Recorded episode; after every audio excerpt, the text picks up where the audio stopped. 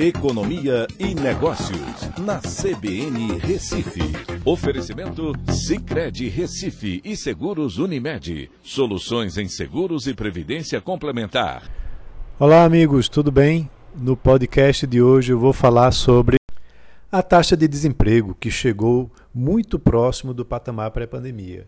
Os dados do IBGE na PNAD contínua apontam para uma continuidade na recuperação no trimestre encerrado em novembro puxada por empregos formais e pelo comércio. O problema persiste na renda real, que é a mais baixa da série histórica.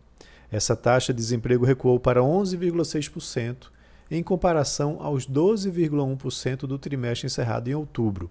Esse é o menor valor desde o trimestre encerrado em janeiro de 2020, quando chegou a 11,4%, mostrando que o efeito pandemia já praticamente passou o número de desempregados caiu para 12,4 milhões e a população ocupada cresceu para 94,9 milhões de pessoas. No trimestre encerrado em março, para se ter uma ideia, o número de desempregados havia crescido para 15,2 milhões. Então, são quase 3 milhões de pessoas que conseguiram emprego nesse período, né, de março para cá. A melhora nesse trimestre foi puxada principalmente por trabalhadores de carteira assinada. Apesar da taxa de informalidade ter permanecido estável em 4,6% e os desalentados terem recuado para 4,4%, proporcionalmente o emprego cresceu mais entre aqueles sem carteira de trabalho. Isso mostra que os autônomos têm tido um crescimento ao longo do ano com a retomada do setor de serviços.